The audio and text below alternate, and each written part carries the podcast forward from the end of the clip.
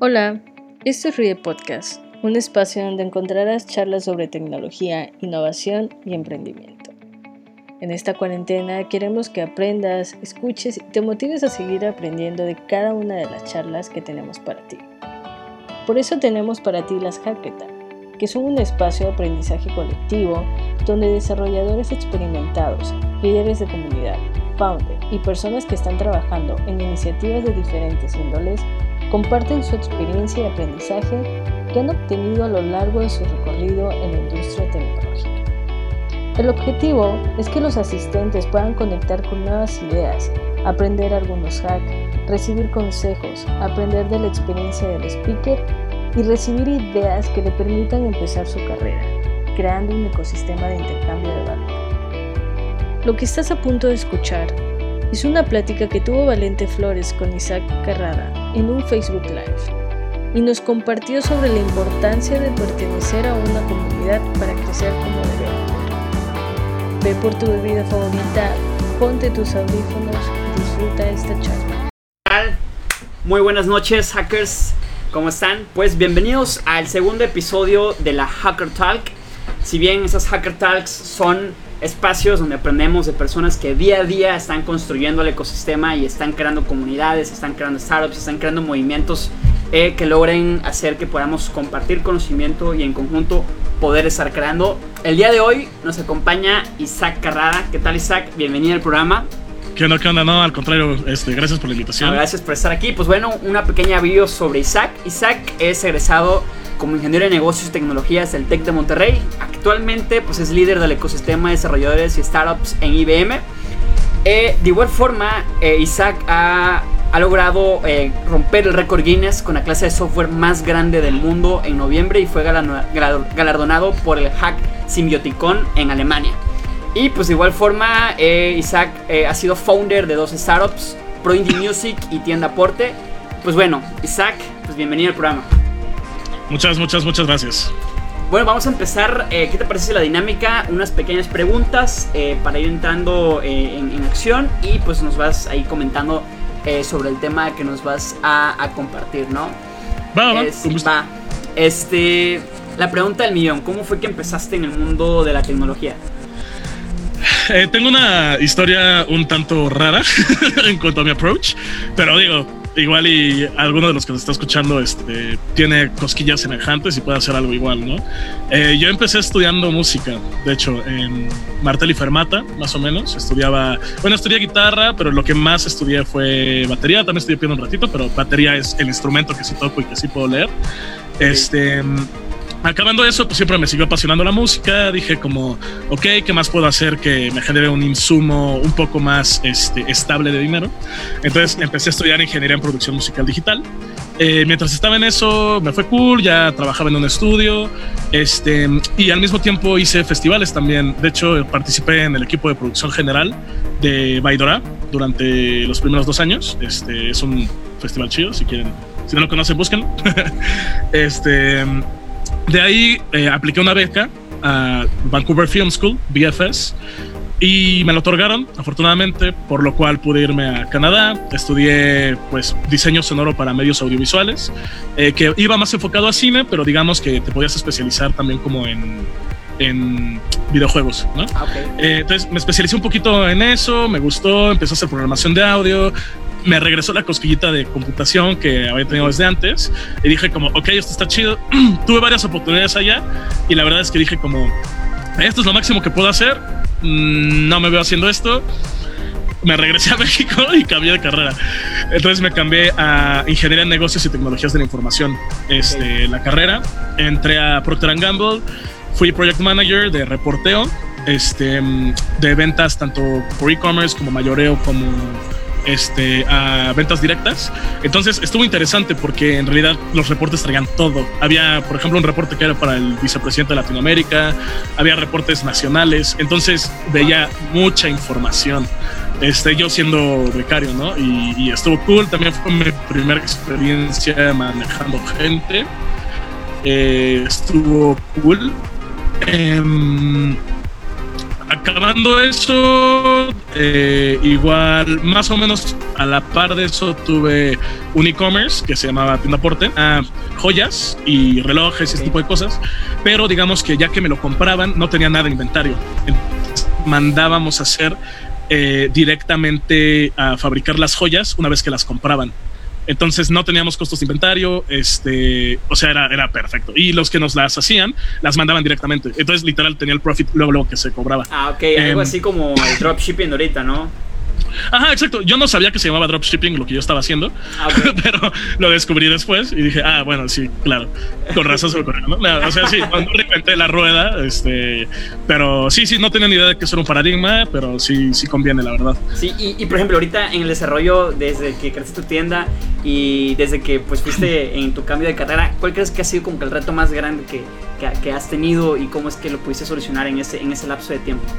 En el lapso de tiempo que he hablado, híjole, este, uno de los mayores retos que tuve fue justo el manejo de gente, em, porque soy muy personal en absolutamente todo lo que hago, tanto negocios como lo que sea, ¿no? O sea, sí me gusta entablar relaciones con quien sea que voy a estar viendo. Este, que creo que fue algo que me faltó cuando la primera experiencia que tuve de ser este people manager, ¿no? De estar como, Ok. como administrador de proyectos. Eh, y lo mismo con mi sociedad con este Entienda Aporte. Eh, si cualquiera de los que nos está escuchando también han tenido algún emprendimiento, los socios son difíciles. Este, entonces, digamos, tuve una gigantesca área de oportunidad en cómo lidié mi sociedad. Este, no voy a señalar personas, o sea, literal, no creo que ni él se equivocó ni yo. Simplemente no tiene experiencia manejando gente tampoco de esa forma.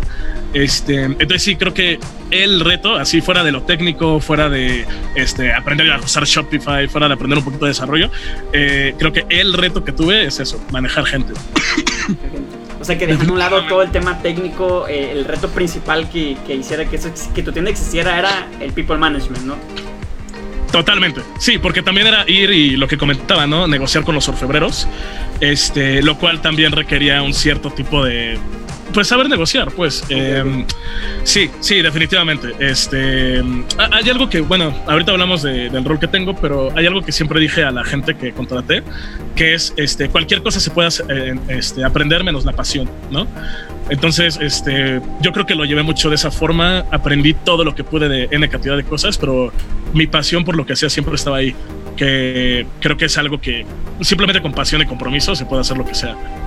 Eh, ¿quier- ¿Quieres que siga? Eh, nada más me faltó No, un sí, cachito sí, de. sí, sí, totalmente, ¿no? La idea es como que conectar estos pequeños insights para ir, poder con- construyendo la historia. Este, de- desde esta parte pues vas comentando, ¿no? Que empiezas en construyendo tienda aporte y Sí. me comentabas que de ahí diste el salto. Cuando estabas en tienda aporte ya estabas en la carrera, ¿no? Ya sal- había salido de la carrera, ¿no? Sí, ya estaba en la nueva carrera. Ajá. Ah, Ok, y de ahí cómo fue tu transición ahora sí a pasar a, a- a IBM.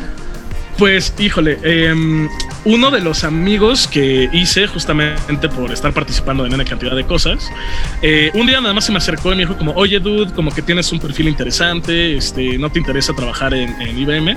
Y pues yo estaba en Procter, ¿no? Y la verdad no me apasionaba mi trabajo en ese entonces, en, en esa empresa en particular. Y nunca he sido fan. Al principio sí me gustaba, después no. Y jamás, nunca, o sea, no sé, nunca acabo de concebir eh, teniendo las oportunidades que a veces tenemos, ¿por qué alguien se dedicaría a algo que no le gusta? la verdad.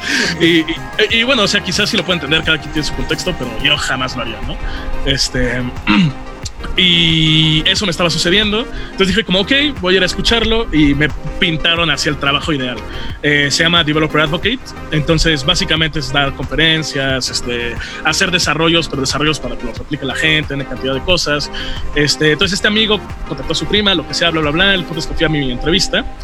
Y en mi entrevista, este, el que era mi jefe, se llama Luis Gerardo Baeza, em, pues estábamos en la entrevista y así en corto me dijo como, a ver, güey, va, este, me dio su celular, me dijo, busca estos tres conceptos, me dio hace un minuto, los busqué todos en chinga en Wikipedia, y luego me dijo, preséntamelos. Y ya, me paré, le presenté lo mejor que pude estos conceptos. Una vez que, que se los presenté, eh, me dijo como que yo que iba, presentas bien, ahora, ¿qué experiencia tienes desarrollando? Le dije como, nada. Y dijo, ¿sabes qué? Vas a tener que estar creando assets, vas a tener que estar creando desarrollos eh, y dejarlos más o menos prehechos para que la gente los pueda replicar e implementar. Este, y le dije como, pues tú nunca he desarrollado. Me dijo como, pero que máximo dos meses ya estoy. Y dijo, va. y listo. o sea, en dos meses fue así como que dos meses de aceleración, así de incubación que tuviste para poder desarrollar así Teóricamente fue así. En realidad lo que sucedió es que entré y me tiraron a los lobos. Entonces, día uno fue como, dos tienes que tener esto ya hecho en un mes, ¿no? Y pues ya aprendí pues a lo rudo, pues así. Ah, y, por ejemplo, en ese proceso de dos meses, ¿cuál crees que fueron así como que las tres cosas este, eh, más importantes que te hicieron crecer como developer? Uy, este... O más, tres o más, no se hace raro. Sí, sí, sí, sí, sí. Eh, en definitiva, eh, tener un mentor fue de las mejores cosas que me pasó en la vida. Uno, un mentor. Sí, 100%, porque digo, sí, obvio, existe Stack Overflow, existe GitHub, existe Medium, N cantidad de plataformas, pero lo que me tardaba seis horas buscándolo en, Stack Overflow y en todo esto, este, mi o sea, el mentor o quien sea que, porque encontré varias personas dispuestas a ayudarme, me lo solucionaban así, ¿no? Y si ellos no me lo solucionaban, sabían alguien que sí, ¿no? Era como, ah, sabes que este es un pedo de back, yo soy más front, pero te, recomiendo a esta persona. O esto que estás tratando de hacer, la neta tiene que ver más con ella y te recomiendo a tal persona.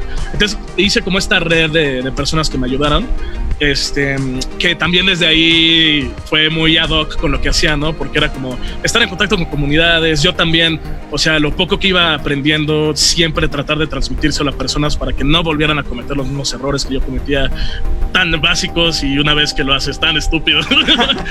este, y segunda, para no obviarlo, este, estas mismas plataformas también fueron de las cosas que más me ayudaron. Em, creo que jamás hay que subestimar la capacidad de hacer una buena búsqueda. Este, que creo que fue la segunda cosa que más me ayudó en la vida. O sea, saber cómo buscar un método, saber cómo buscar eh, exactamente lo que quería hacer, ¿no? Y al final ya sea en Google, en YouTube, en Medium, en Stack Overflow, lo que sea, pero poder encontrar la solución a lo que yo necesitaba en Internet, creo que fue otra de las cosas así increíbles que, me... Sí, em, lo último yo diría que sería no sabría cómo catalogarlo, pero sería algo así como experiencia en el campo. O sea, ya sea lidiar con el cliente o lidiar con un project manager o lidiar con no sé, quién sea que era mi jefe, etcétera. Este, Experiencia real, pues ya estar. Exactamente, creo que eso me ayudó muchísimo también. Eh, no es lo mismo decir como, ah, ok, bueno, voy a tratar de hacer una, un e-commerce, ¿no? Y yo me pongo mis propios deadlines, yo me pongo mis propias cosas, o este, yo qué sé, voy a tratar de ver cómo se hace una sesión y hacerlo yo, a tener a un dude que te está molestando diario y que el viernes lo tienes que entregar y aparte tu proceso depende de otros y este lo tienes que hacer exactamente con la estructura que te pidieron porque hay seis personas más trabajando en el proyecto, no sé. O sea, si no hay nada como experiencia real. Wow, entonces esos tres ingredientes, mentoría, una búsqueda súper específica, así con keywords definidas. Sí, saber buscar, saber buscar. Saber buscar y tres, experiencia real, lanzarse al mercado, ¿no? Sí, 100%. Ok, y de esos dos meses en los que estuviste eh, eh, en, en, IBM y de los, de, los desarrollos que, aprendiste, ¿cuáles fueron tus tecnologías o las tecnologías que, que, en ese momento te de aquí soy, ¿no? Y, y, a partir de ahí, ¿cuáles fueron las implementaciones que llevaste al, al mundo real? Este, bueno, empezó siendo dos meses, en realidad acabó siendo un año y cacho, la primera vez que estuve en ese rol, pero eh, me metí muchísimo con Watson, eh, todo lo que tiene que ver con AI como servicio como Watson, este, bases de datos no relacionales, también me metí mucho. En mi caso usaba la que tiene IBM Cloud, que es Cloudant, pero digo, pues también aprendí Mongo, por ejemplo. Este, desarrollo web, más que nada, porque no sé, o sea, porque la mayoría de, de, aplicaciones que quería hacer hacían sentido para desarrollo web. Entonces me clavé en desarrollo web, por lo cual me clavé en JavaScript. Este, mm, también me interesó por alguna razón fuera de lo. O sea, hasta el día de hoy no sé por qué, pero me interesaron muchísimo los contenedores. Entonces me metí así de lleno en Docker, me metí de lleno en cómo hacer. O sea, yo era un tipo que a duras penas había llevado sistemas operativos una vez en toda mi carrera, ¿no? Este, entonces sí, no sé por qué me encantó. Este, y cuando IAS, hasta el día de hoy, no sé, no, no me gusta tanto, pero por alguna razón contenedores me encantó entonces este, me clavé también muchísimo con Docker, muchísimo con Kubernetes. Eh, continuous Delivery también me gustó mucho. Todo lo que era como para tener arquitecturas basadas en microservicios. También me clavé muchísimo en eso. El rasgo sería eso. O sea, continuous delivery, continuous integration, microservicios, inteligencia artificial, eh, interacción con bases de datos. Y, bueno, como ciencia de datos también me apasiona muchísimo. O sea, ya al grado de que... De Bob Master Race, ¿no? Sí, sí, totalmente. O sea, inteligencia artificial, estoy tratando de hacer, ya entrar a mi maestría de eso. Y bueno, también por ahí encontré un knack de filosofía, pero de eso podemos hablar después. ok, ok. Y por ejemplo, desde ahorita, toda esta experiencia fue la que fue construyendo tu rol que ahorita en el que estás en IBM, ¿no? Sí. Sí, y, ahorita, por ejemplo, desde tu rol y de toda tu experiencia que fuiste acumulando en el camino, este, ¿cómo, cómo, cómo están incidiendo ahorita en las comunidades y en todo el ecosistema tech de México?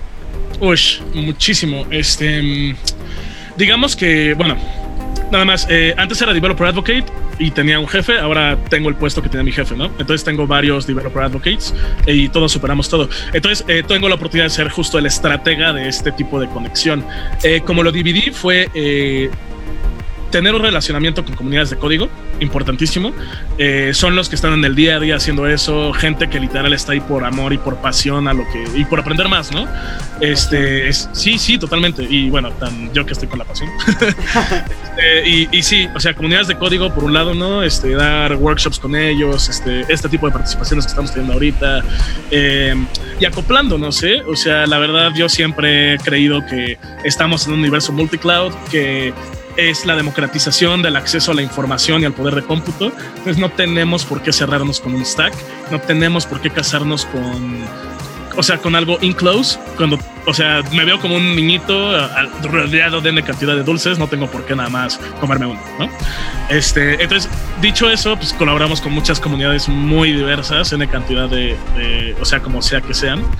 Eh, comunidades, por otro lado, startups también. Hay un programa que, que yo estaba impulsando mucho más para emprendimiento social, que este, podemos dar de mil a diez mil dólares mensuales durante un año en Startup with IBM, pero yo lo quise regionalizar para también darles asesoría, porque de nada sirve que tengas créditos si no los estás utilizando. Entonces, damos una asesoría, este, viendo más o menos como qué tipo de tecnologías te pueden funcionar, vemos para este, implementarlas em, y te damos el acompañamiento todo ese año. También traté de buscar algunos privilegios de marketing que les pudiéramos dar, todo este tipo de cosas, ¿no? Sí, el acompañamiento, ¿no? Sí, exacto. Y por último, eh, todo lo que son atención a desarrolladores, o sea, ya que no sea comunidades o no sea esto, pero igual y es una empresa, ¿no? Igual es una fábrica de desarrollo, igual y es, yo qué sé. Este, ah, coding schools, claro. Eh, con las coding schools también relacionarnos con ellas, dar contenido de vez en cuando, lo que sea.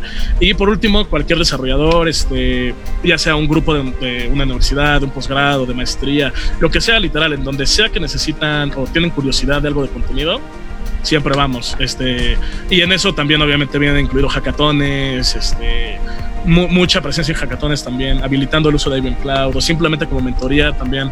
Cuando no voy como IBM, muchas veces voy solo como mentor. Este, y también me encanta estar ahí con lo que sea que les pueda ayudar, ¿no? Igual y nada más es dudas de JavaScript o, a veces sí es ya y yo qué sé. Ok, y entonces en ese momento nos está escuchando alguien que va a organizar un hackathon o está en miras de hacer uno. Eh, con el buen Easy pueden ir para echar la, cotorreada para que vayan a Hackathon, ¿no? Eh, sí, con mucho gusto. Súper. Eh, hago un paréntesis aquí. Este, si tienen alguna pregunta, vayanla dejando en la caja de comentarios para que al final hagamos una sesión QA con, acá con, con Isaac. Este, pues bueno, eh, y de todo, de todo esto, pues, que es el de estar empoderando developers y comunidades, si, ¿qué consejos le darías a alguien desde toda tu expertise que ya traes y todo lo que has recorrido, ¿qué consejos le darías a alguien que quiere empezar una carrera en, industria tech? En general, no, no digamos en qué tecnología, claro, claro. que quiere empezar industria tech. Sí, porque podemos ahorita hablar como de 16 subtipos de roles que pueden tener. este, yo diría... Eh, ok, número uno, eh, ya lo dije, ¿no? O sea, si es algo que te apasiona, estoy seguro que lo vas a lograr, 100%. Eh, otra cosa, sí se necesita una fuerza de voluntad prácticamente sobrehumana, la verdad. Este, no, no, creo que sí las universidades sirven mucho, pero francamente creo que la mayoría de las habilidades que se necesitan en la industria se aprenden en la industria. Entonces, lo primerito que yo aconsejaría sería traten de encontrar un rol no importa si les pagan un peso, o sea, un rol de verdad de experiencia en la industria en la que estén haciendo algo semejante a lo que se quieren de los MOOCs son increíbles. Y ahí es donde entra lo que digo, una fuerza de voluntad descomunal, ¿no? Es muy difícil estarse metiendo diario a Coursera, diario a LDX, lo que sea, a estar tomando una hora de curso, ¿no? Es muy Platzi, por ejemplo, hablamos de eso. es sumamente difícil, es, bien, bien difícil. Este, entonces, no, no tirarlo en saco roto, ¿no? Este, pero yo diría eso, este, uno, consigan experiencia ya, eh, o háganlo ya, este, igual y también muchas veces freelanceamos, encontramos un cliente, sean honestos con su cliente, sea, este, ¿sabes qué? Sí te puedo ayudar, sé que tienes un presupuesto limitado, la verdad yo voy empezando, este, no te voy a construir castillos de arena, digo, este, castillos en el cielo, lo que sea, pero ir adquiriendo experiencia, como sea, pero ir ya adquiriendo experiencia profesional. Este, como decía, ya no diría que lo hicieran gratis, pero encontrarlo por un por un sueldo igual mínimo. Em, pero lo importante es eso, o sea, lo que de verdad adquirimos de experiencia acaba siendo de las mejores, este, de los mejores activos que tenemos. Entonces eso, si lo quieres hacer, hazlo. o sea, estarse moviendo, construyendo y rompiendo cosas sí, rápido, ¿no? 100%, sí, sí, sí. Ah, perdón, y otra cosa, obviamente. Dale. Estén en comunidades. No puedo, o sea, no les puedo describir, o sea, literal... Eh, yo sé que tengo, he, conseguido muchas de las oportunidades profesionales que he tenido simplemente por estar en el lugar adecuado, en el momento adecuado, ¿no? Este, y porque soy bien intenso y siempre me estoy moviendo por todos lados y de verdad me vuelvo loco si estoy en un segundo haciendo nada. Entonces, eso también, o sea, no subestimen el tipo de oportunidades que salen de ir a un meetup, de escuchar un webinar, de N cantidad de cosas, ¿no? O sea, no sé, ahorita cualquiera de los que me está escuchando ahorita igual me manda un mensaje, qué tal que tengo una vacante o algo así, o les puedo ayudar a encontrar algo, no sé. O sea, literal, en cualquier momento de posicionamiento en comunidad es una gran oportunidad profesional. No la echen en saco roto. Uy, y lo último que diría, tengan un buen LinkedIn. Me han ofrecido más de 15 roles chidos, o sea que de verdad me atraen en LinkedIn únicamente por tener un buen, un buen perfil y una buena presencia ahí. Entonces, nunca subestimen el, el peso que tiene una, una marca personal. Ajá. Invertir en una marca personal. Y sí, y precisamente la, la, última pregunta va, va, conectada a eso, ¿no? Como developer, porque crees que sería importante pertenecer a una comunidad? Y nos lo acaba de decir, ¿no? No, ahí sí nos puedes seguir expandiendo un poco más. Claro, claro. Lo primero que ya dije y este, lo segundo sería es súper, súper retribuyente transferir conocimiento y hacer este tipo de dinámicas, ¿no? O sea, obviamente, les juro, casi nunca eres la persona que más sabe del cuarto. Únicamente eres la persona a la que otras personas están regalándote su atención y tú puedes hacer algo con ella. Pero de verdad, creo que desde mi primer mito me han tocado gente de postdoctorado, gente con doctorado, o sea, de verdad. Pero a lo que iba era, aparte del posicionamiento profesional que se puede ganar, o sea, el tipo de retribución ya más en lo altruista, de simplemente estar transfiriendo conocimiento, es algo que es invaluable, de verdad. Y, yo creo que es nuestra responsabilidad hacerlo. Este, por lo que sea, o sea, por en el contexto en el que está México, no tenemos muchos voceros en habla hispana, no tenemos muchos roles, ¿no? Role models o este tipo de cosas.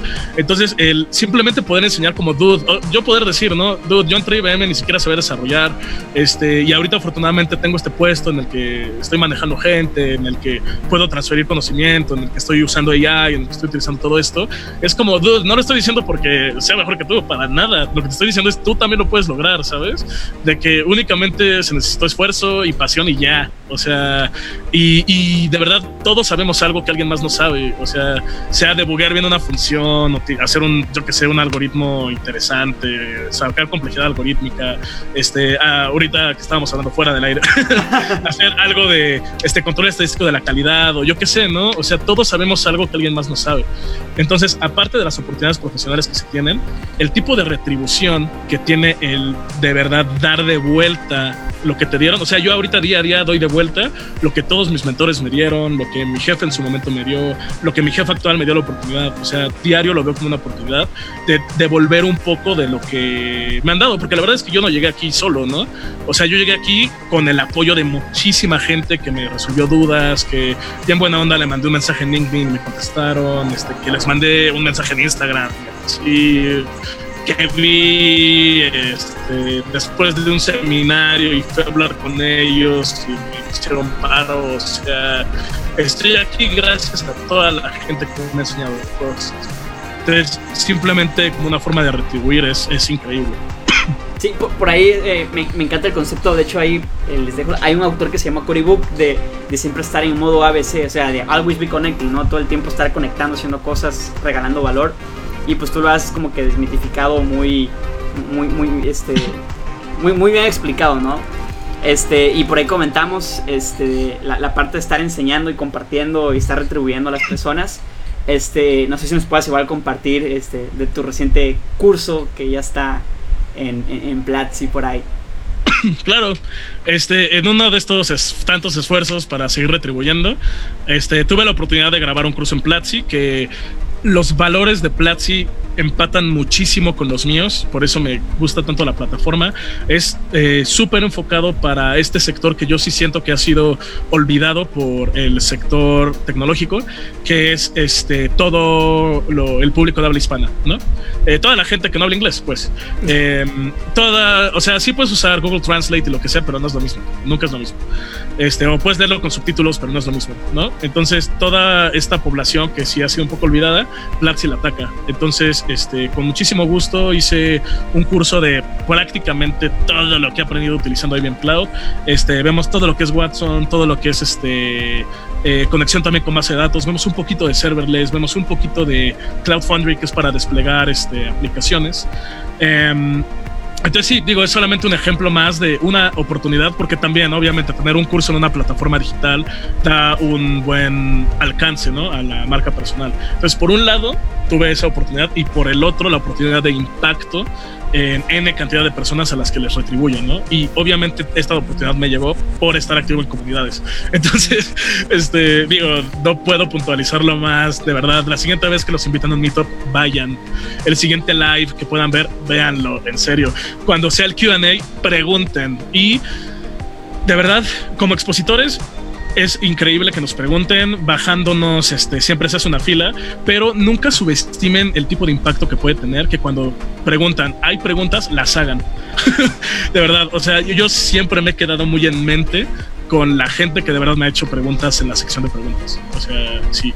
Eh, mi punto es participen, manténganse activos. Ok, bueno, ya escucharon Isaac, activos está la caja de comentarios para que al final dejen sus preguntas. Pues bueno, hacemos un pequeño espacio. Saludos de Esme Magdaleno, saludos al buen Easy que siempre anda rifando. Y Cristian Méndez, saludos desde Campeche. Pues bueno, saludotes. ¿Qué onda? Este, bueno, nos, nos comentabas todas estas anécdotas que si bien son como estos 5, 6, 7 años de experiencia, tú nos los estás resumiendo en un live de media hora, ¿no? Claro. Sí, y, y ¿qué otra anécdota este, nos pudieras compartir que, que, que, digas, puta, yo viví esto y un antes y un después en mi carrera? Uy, eh, el año pasado pude participar también como mentor en una nueva iniciativa que traía la Sparkassen Stiftung. Me tardé dos días en poderlo decir, pero lo pueden decir como Sparkassen. Es una Sí, ya sé. Fundación de Cajas de Ahorro eh, es de Alemania. Hicieron un hack súper bonito que era básicamente para crear soluciones tecnológicas para atender a pequeños productores. Wow. Eh, o sea, bien lindo, bien lindo. Ajá. Y participaron varias este, cajas de ahorro, participaron varias cooperativas que de verdad, si algún día tienen la oportunidad de hablar de la filosofía con alguien que esté involucrado en una cooperativa, es, o sea, casi lloro, de verdad, esa, esa, esa, noche que hablé con estos tipos. O sea, nada más resumiéndolo rapidísimo, son personas que ganan exactamente lo mismo que cualquier otro dentro de la organización, pero tienen un rol ejecutivo. Entonces, trabajan mucho más, este, tienen muchas más responsabilidades, se cansan mucho más, obviamente, y ganan exactamente lo mismo y por lo que trabajan más es porque saben que va que es su responsabilidad y que va a retribuir a toda la comunidad. O sea, es refrescante y hasta utópico hablar con estos seres. Bueno, y wow. el punto es que al, al final de esto eh, ganó un equipo, se llama Farmlink. Eh, si me están escuchando por ahí, saludos a todos. este, y justamente estos, este equipo ganó pidieron que este, eligieran un mentor para que los acompañara a Alemania y afortunadamente me eligieron a mí. Entonces, fue así increíble. O sea, fui, ayudé, este, mentoré en algo que era súper, que vale mucho para mí, que es todo el emprendimiento social. Siempre he tenido ese pilar social muy marcado, ético, este, que es parte de la cual voy a estudiar filosofía. y eh, tuve la oportunidad de irme viaje todo pagado a participar en, en el Symbioticon en Alemania, ¿no? En el que fui fungiendo más o menos como parte del equipo, pero también como mentor específico de ellos. Y ganamos también en ese hack. Entonces, este fue, o sea, es el fin a fin de una experiencia increíble, ¿no? O sea, ir como mentor para poder ser parte del equipo de puros mexicanos que ganaron en Alemania contra europeos, o sea, pues, increíble. Sí, increíble. Una actuación después, de verdad. sí, y todo esto conectándolo con él. El primer paso fue estar en una comunidad con gente chingona, conocer gente chingona y años después estuve compitiendo con los mejores de Europa, ¿no? Sí, sí, o sea, acabé ahí únicamente porque fui de mentor a un hack que era la primera vez que se hacía, que tenía 70 participantes, hacer un hack muy chiquito, y pero que me gustó, o sea, dije, tiene una iniciativa social, suena chido, vamos, y en eso. Ajá. Súper. Y aparte de, esta, de todo el repertorio de, anécdotas del Buenisi, ¿cuál, de, cuál, es, esa anécdota que crees que, que, pueda, que pueda nutrir más a una persona que se encuentra en una indecisión de ser de una carrera tech o no ser? Híjole, fuera de la. Dude, pues repetiría literal la. como entre IBM, ¿no? O sea, fui apliqué para la entrevista, no sabía desarrollar, no sabía nada y simplemente me apliqué en eso. Este, ajá, otro ejemplo, o sea, creo que lo que me ha ayudado a moverme arriba en posiciones, este, por ejemplo, esto igual nunca se lo había contado a nadie, pero em, cuando renunció mi ex jefe en IBM, yo quería ese puesto, ¿no? Pero era un puesto que estaba muy por arriba del mío, yo tenía otro rol y literalmente me dijeron, este, mi, manager muy buena onda, me dijo, güey, puedo tratar de tramitar esto, pero la verdad es que si se me ponen pendejos mis jefes, lo estoy eh, diciendo textual como me lo dijo, te tendría que correr y si te corro, estás cinco años sin regresar a IBM. ¿Estás seguro de que lo quieres hacer? Dije como, ah, bueno, que sí. o sea, era el rol que yo quería, era exactamente lo que siempre había querido y hice todo para obtenerlo, ¿no? Entonces, lo que diría sería eso. No llegué al puesto que tengo ahorita, o sea, bueno, sí, obviamente, por mi conocimiento técnico, lo que sea, ¿no? Pero lo que de verdad me hizo obtenerlo fue simplemente tener mi meta clara, tener claros los sacrificios que estaba dispuesto a hacer para obtenerla y hacer todo para obtenerla, ¿no? Entonces diría, si están dudando si tener una carrera en tech o no, pero les apasiona, háganlo ya. O sea, no sé qué esperan. Más ahorita, estamos en una época en la que tenemos N cantidad de días en los que se pueden meter. Yo les decía crucera, lo que sea. Eh, ahorita vi que Shopify tiene 90 días gratis o algo así. Entonces pueden hacer un e-commerce este, utilizando Shopify. Eh, pueden agarrar, aprender a hacer una página web, invertir de 300 a 1000 pesos haciendo su dominio, hosteándolo, tratando de agarrar clientes. O sea, hay N cantidad de formas en las que ustedes pueden estar metiéndose a la industria tech ahorita. Qué mejor momento que ahora en estas circunstancias. Buenísimo.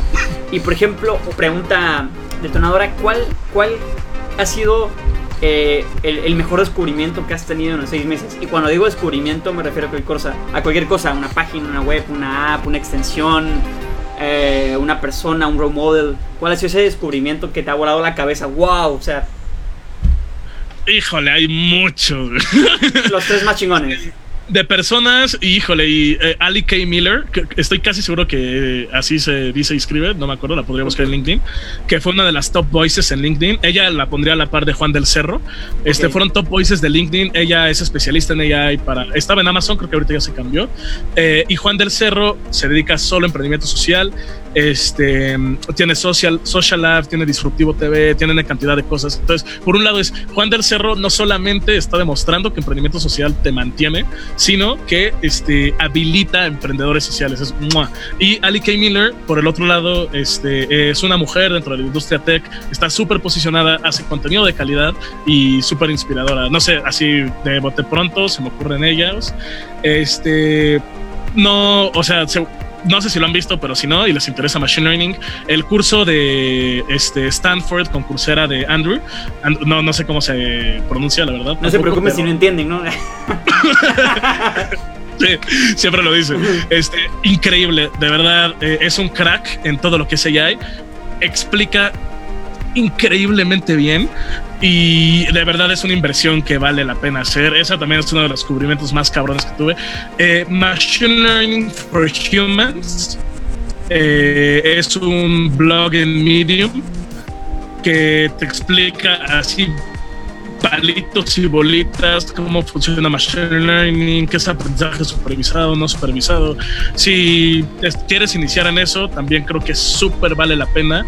Em, en plataformas Masterclass y Platzi eh, y Udemy eh, eh, en cuanto a plataformas en Masterclass de verdad son inigualables. Este, a veces tienen descuentos, diría que los tomen cuando me encuentren, igual Platzi. el contenido en Platzi es increíble también por el hecho de que todo está en español. Y Udemy tiene descuentasasazos y tiene muy, muy buen contenido.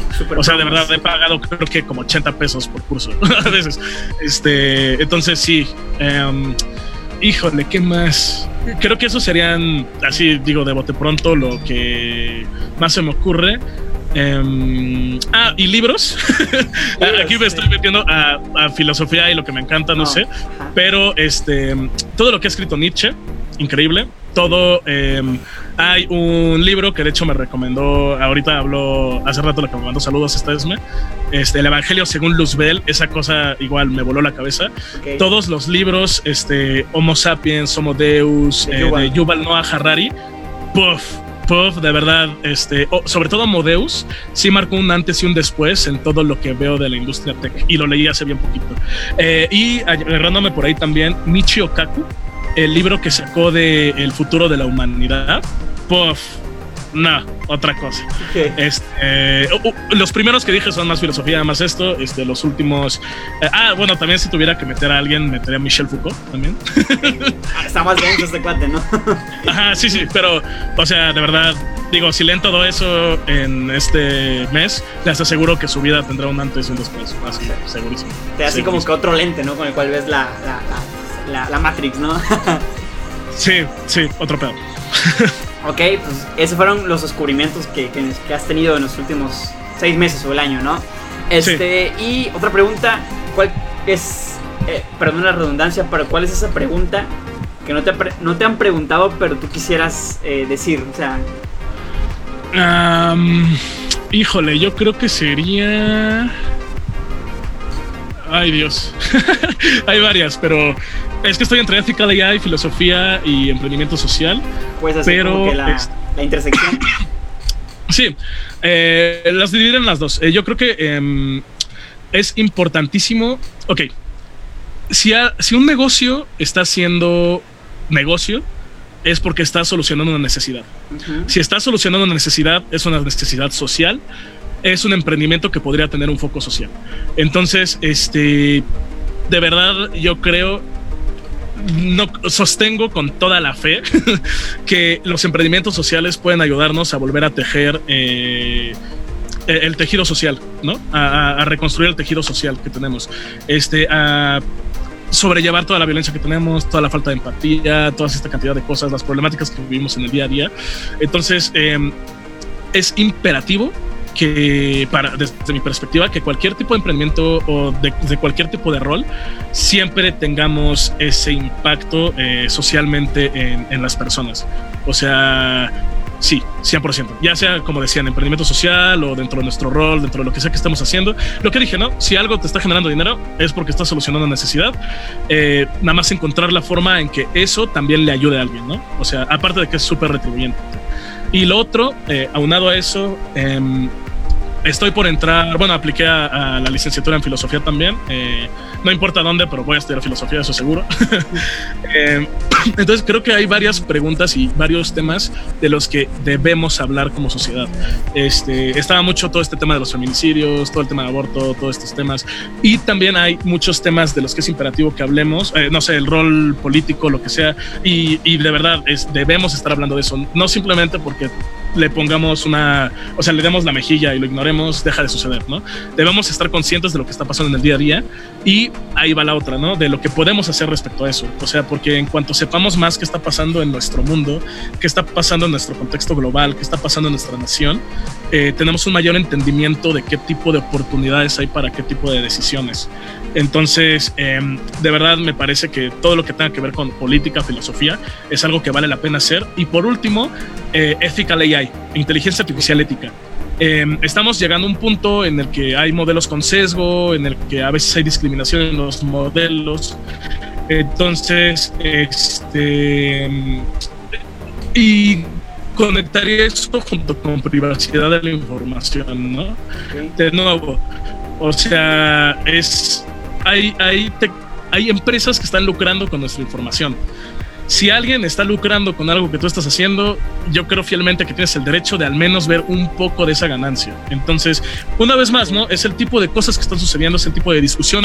sé que no tiene mucho que ver con tech, pero este, digo, si lo pusiera ahí como a cherry on the top yo siento que sí, yo siento que sí. porque ya están las necesidades. Pero lo que diría sería es, hay que ser más activos como comunidad, es el tipo de pláticas que debemos estar teniendo el uno con el otro, el rol que puede tomar la tecnología para ayudarnos a solventar todas estas necesidades, que no quiero caer en, tengo un martillo a todo lo veo cara de clavo, ¿no? Pero creo que sí muchas de estas problemáticas se pueden atacar con tecnología y sobre todo utilizar todo el tiempo y todo el esfuerzo que tenemos para solventarlo, ¿no? Este, cualquier idea loca que tengan, con la democratización de la información y la tecnología, les juro que se puede hacer. Entonces, pues háganlo. Haga lo que todo es posible. Señores, él fue el buen Easy. Pues bueno, ya estamos en el final de esta Hacker Talk. Pues bueno, estamos a la parte de QA. Este, veo la caja de comentarios si no hay todavía preguntas. Esto me preocupa un poco. Pero bueno, yo entro con la primera. Este, ¿cómo, ve, cómo, ve, cómo ves eh, el mundo en cinco años? Es una pregunta en cinco años? Es una pregunta muy, muy, muy abierta, pero desde tu perspectiva. En cinco años. Bueno, soy muy positivo en todo lo que creo. Entonces, eh, yo de verdad veo el mundo en cinco años con coches autómatas, en el que idealmente ya nos migramos a utilizar este, electricidad como nuestra principal fuente de, de energía, en la que quizá encontramos alguna forma de no utilizar el litio. Eh, o sea, lo que voy es que no estamos contaminando tanto la tierra. Este, mm, igual en el que ya existe una BrainNet. Entonces, si tenemos una, un Internet literal de mentes, quiero creer, elijo creer que vamos a lograr tener empatía al yo poder transmitir una. una Desde la colectividad, ¿no? Exacto. Entonces, que vamos a poder reducir el tipo de violencia que existe este, global y nacionalmente. Eh, es súper utópico, pero así lo veo yo.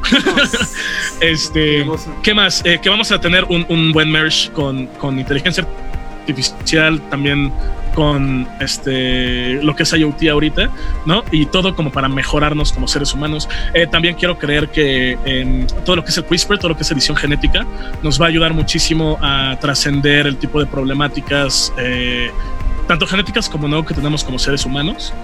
Y pues no sé, o sea, de principio eso es lo que yo creería.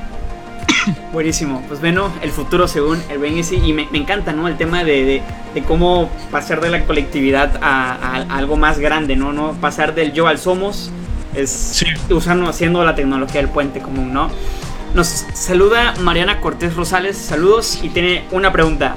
Dice, ¿qué opinas de la manera en la que el Internet, como las tecnologías con las que contamos hoy en día, han abordado el tema del COVID-19? Uf, qué buena pregunta. ok, este... Varias formas. Eh, pondría dos cosas, la, buena y la mala. Empezaré por la mala porque siempre es más fácil hablar de la mala. Eh, creo que es, es el mismo problema que hemos tenido siempre con la información eh, tenemos una sobredosis de información. Eh, que en este punto, si tenemos demasiada, es casi como si no tuviéramos información, o así lo veo al menos. Entonces creo que una gran problemática que hemos tenido es eh, no sabemos muchas veces cuándo una noticia es fiable o no, cuándo un medio es algo en el que podemos confiar o no. Este, entonces tenemos tanta, tanta, tanta información y tantas fuentes que, que literal no sabemos, eh, podemos llegar al punto en el que no sabemos bien qué está pasando. Entonces, si a alguien se le ocurre una solución para eso, programenla por favor. por el otro lado, este, creo que la oportunidad de colaboración para quienes sí pueden guardar, este, guardarse en sus casas, eh, que nos da es infinita, ¿no? Este, ahorita tenemos más que nunca gente conectada a internet, gente activa en todas las redes, en absolutamente todo. Entonces creo que el manejo de tecnologías con la circunstancia actual ha sido vital y que nos está dando una oportunidad que todos podemos capitalizar. Bueno, esa fue la respuesta de Isaac. Espero que eh, Mariana te haya podido ayudar. Pues bueno, va un saludo a Cristian Méndez y va a su pregunta. Dice, no escuchó la parte en cómo llegaste a IBM, pero mi pregunta es, ¿qué recomiendas hacer para las personas que tenemos intenciones de aplicar a un trabajo en alguna empresa tech? ¿Escuchas? Creo que se cortó. Ok, eh, Ok, sí, sí. de nuevo, diría que depende del tipo de rol que quieran desempeñar. Sí. Ah, ok. Em, depende del tipo de rol que quieran desempeñar. Em, sobre todo diría que si busca a alguien que ya tenga ese rol y ve el tipo de perfil que tiene y el tipo de habilidades que tiene. Fíjate en ese tipo de tecnologías, ese tipo de habilidades y sobre todo crea un perfil tanto en currículum como en LinkedIn, como en lo que sea, para que tú te veas como alguien como esa persona. Súper, súper buen hack, ¿no? Sí, sea, sí, la neta sí. O sea, es, es como que el fake it until you make it, ¿no? Fake it hasta hacerlo, ¿no?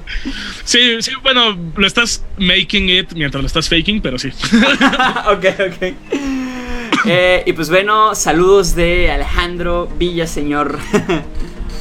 ¿Qué onda? Pues bueno, este, si tienen eh, alguna otra pregunta antes de que terminemos, si no, pues bueno, este, Isaac, muchísimas gracias por, por habernos acompañado esta, esta segunda Hacker Talk. Fue muy, muy, muy, muy, Sí, ilumin- gracias por- muy, muy iluminante esta, esta primera, esta primera charla que creo que va a ser la primera de muchas que vamos a tener. Porque encontramos Espero, como sí, que. Sí, porque encontramos como que, como que muchas intersecciones eh, donde hay como que mucha, mucho de qué trabajar, ¿no? Bueno, Claro.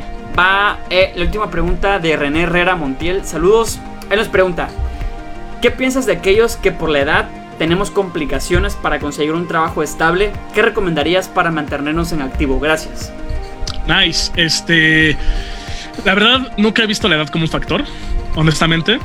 Em, bueno, ahorita Alejandro, que está ahí viéndonos, no me dejará mentir. En- dentro de nuestros workshops hemos tenido personas de más de 55 años que van y siguen aprendiendo.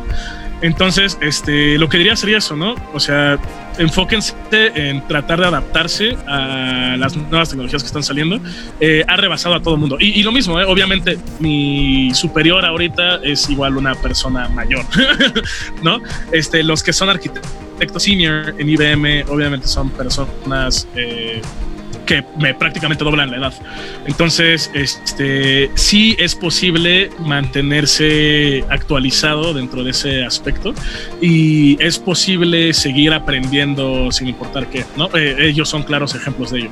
Entonces, simplemente lo dejaría ahí, ¿no? O sea, este, es posible seguir aprendiendo, es posible seguir implementándolo. Y yo diría exactamente el mismo hack que dije antes, o sea, si hay un rol que les gustaría desempeñar, eh, vean qué tipo de, o sea, cómo se puede hacer, ¿no? O sea, qué, qué tipo de habilidades se necesitan y asegúrense de obtenerlas. Pues buenísimo. Eso fue, este, René, esperamos podido ayudarte en tu pregunta. Este, y de nuevo, pues, Isaac, muchísimas gracias por habernos acompañado en esa segunda Hacker No, por nada. Igual Ah, si nos... Adelante, adelante. Sí, sí. También, también iba a decir, este, si tienen más preguntas o no se bajaron, no se han subido o, quieren lo demás, este, me pueden contactar en mis redes, ¿no? Este, estoy como el buen Easy en absolutamente todo. Eh, el buen Easy con dos Zetas y una Y. Eh, o me pueden buscar como Isaac Carrada en LinkedIn. Em, siempre contesto absolutamente todo, entonces no duden en contactarme. Con mucho gusto les voy a contestar lo que sea. arroba el Ben Easy y lo puse en los comentarios. Entonces, Instagram, Twitter, cualquier red te encontramos como el Ben Easy. Todo arroba el buen Easy. El único que estoy como Isaac Carrada es en LinkedIn. Ok, perfectísimo. Pues bueno, señores, ahí dejamos sus redes. Y si alguien pues quiere una colaboración, hackathon, cualquier cosa, ahí con el Ben Easy, ¿no? Hackathon, startup, entrevista, lo que quieran, sí. Ok, Con mucho buenísimo. Pues bueno, esto fue la segunda Hacker Talk. Muchísimas gracias por habernos acompañado en este segundo episodio. Nos vemos la próxima semana. Isaac, muchísimas gracias por habernos acompañado y nos seguiremos Muchas viendo. gracias a ti por la invitación. Sí, nos vemos. Gracias por escuchar un episodio más de Ríe Podcast. Esperamos que te haya gustado y te animes a ser parte de una comunidad como nos contó Isaac. Si te gustó el episodio, dinos qué parte fue tu favorita. Y no olvides seguirnos en nuestras redes sociales como Ríe Tabasco y Hack Tabasco.